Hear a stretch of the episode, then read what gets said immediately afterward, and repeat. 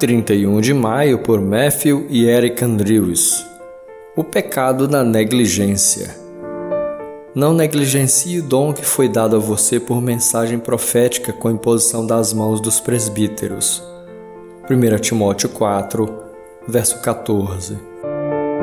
Negligência, segundo o dicionário, significa falta de interesse e atenção, desleixo ou descuido. A Bíblia nos alerta sobre esse assunto e tem muito a nos ensinar a respeito. No texto que lemos, por exemplo, somos exortados a não ser negligentes quanto aos dons que recebemos. E em Provérbios 18, 9, somos orientados a ser diligentes quanto às nossas obrigações pessoais. Quem é negligente no seu trabalho é irmão do destruidor.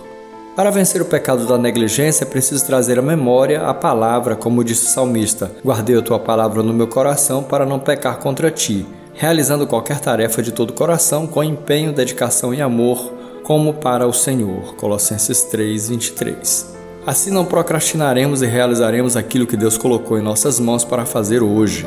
Não espere por condições que você julga serem perfeitas para começar a realizar a obra do Senhor ou até mesmo para iniciar um projeto em sua vida, pois a palavra de Deus nos ensina que se ficarmos esperando o tempo mudar, nunca agiremos nem colheremos os frutos, conforme Eclesiastes 11:4. O que você tem feito com os projetos e dons que Deus lhe deu?